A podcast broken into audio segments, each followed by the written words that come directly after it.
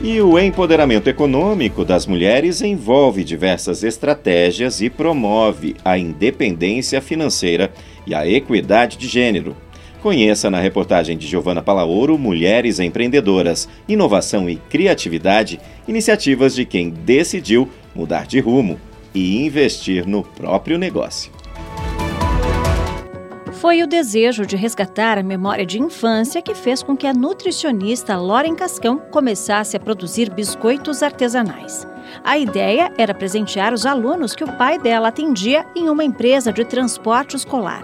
Eles gostaram da receita e a Loren começou a receber encomendas. Não demorou muito para ela abrir o próprio negócio nos meios digitais.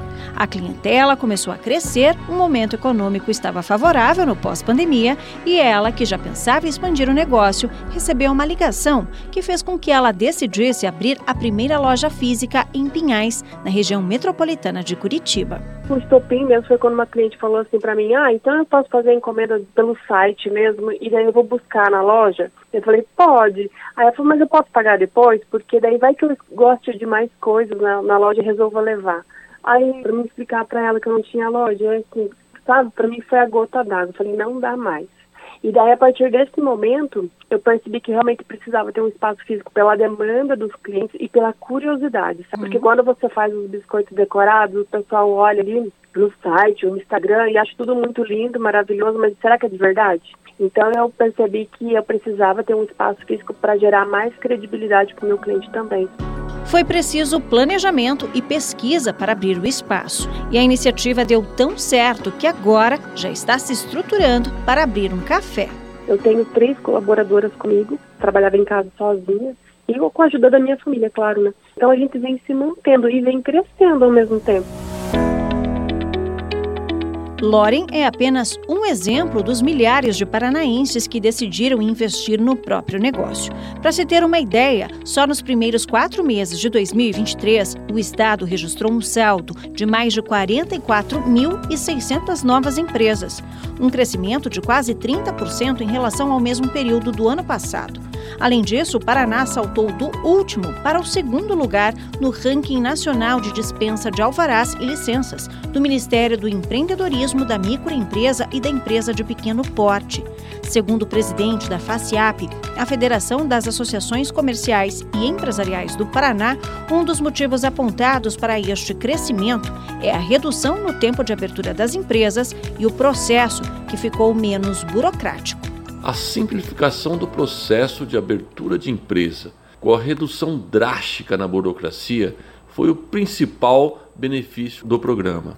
Antes, demoravam-se meses para colocar uma empresa em funcionamento, com processos morosos de obtenção de licenças, autorizações e registros. Hoje, uma empresa com atividade de baixo risco pode entrar em funcionamento em algumas horas sem necessidade de alvarás, licenciamentos e vistorias.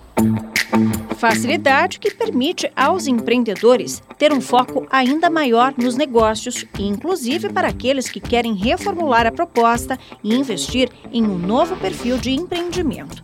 Porque se a Loren saiu do digital para ir para uma loja física, a Cris Fará fez o movimento inverso, passou do atendimento presencial para o virtual. O impulso veio com a expansão dos negócios digitais no pós-pandemia. A terapeuta integrativa tinha uma loja de produtos artesanais e presentes criativos, mas foi um produto que ela desenvolveu para o filho que acabou ganhando as redes sociais e fez com que o mix de produtos fosse ampliado. Cris começou a vender sais de banho, escaldapés, chás, bálsamos e o famoso spray para monstros. Isso mesmo, sprays para monstros. E a Cris explica melhor. Eu tive um problema quando meu filho estava ali na fase dos 7, 8 anos, para ele dormir no quartinho dele. Ele acabou vendo um vídeo e ele ficou muito impressionado e não queria mais dormir no quartinho dele. E eu pensei como acolher esse medo de uma forma lúdica e também incentivar ele a enfrentar esses medos, né? E aí, como eu sou terapeuta integrativa, eu logo pensei nos, nas propriedades da lavanda e criei esse spray de uma forma que ele se interessasse. Então, coloquei ali os glitters tal, para ele ajudar a preparar, entre aspas, a poção mágica, né? E aí a gente criou ali um spray e ele espirrava no quarto e se sentia protegido com aquilo. A lavanda ajudava a acalmar, ajudava no sono e foi super positivo. Passou-se aí um tempo, meu filho já está bem grandinho agora, uhum. e a minha sobrinha veio com essa demanda também, falando que a filha dela não, não conseguia dormir, tinha medo de ficar sozinha.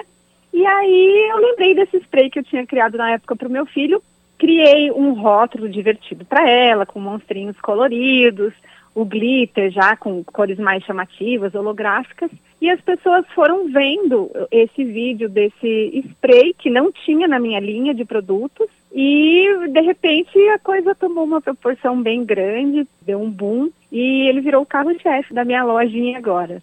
A dica da Cris para as mulheres que querem empreender é não ter medo de mudar o foco não ter medo. O medo paralisa. O medo, ele nos prende num lugar que a gente não sabe se vai ser interessante ou não. Então, não ter medo de dar esse primeiro passo é essencial. E outra é pedir a opinião de pessoas que você confia, que você ama, que você gosta, mostrar para elas esse produto, começar mesmo que seja com uma, duas unidades, ir para a internet, não ter vergonha de mostrar o seu rosto, de falar sobre aquele produto, mostrar como ele funciona e principalmente pedir o feedback das pessoas que estão ali em volta de você, que já compraram com você, porque isso incentiva que outras pessoas é, possam conhecer né, o que você está oferecendo. De acordo com o Sebrae, seguir um plano de negócios, pesquisar o mercado e estar atento às mudanças de comportamento do consumidor são questões que o empreendedor deve ter em mente, tanto no meio virtual quanto no presencial, como explica a consultora Rafaela Bosa. Na metodologia do plano de negócios, ele vai aí estimar os custos, né? Vai saber aí o ponto de equilíbrio que ele tem que ter, é, o quanto ele precisa aumentar das suas vendas, quanto que ele vai ter que manter do preço dele ou aumentar o preço dele. Então, tudo isso ele faz no, no plano de negócio. Então, isso também, né, a gente pode ajudar e, e é importante justamente para ele ter esse horizonte, esse norte, para correr esse risco, mas de uma maneira calculada. Hoje, o Sebrae Paraná tem diversas ações voltadas à formalização de empreendimentos que nasceram de um hobby ou de uma ideia despretensiosa para conquistar o mercado.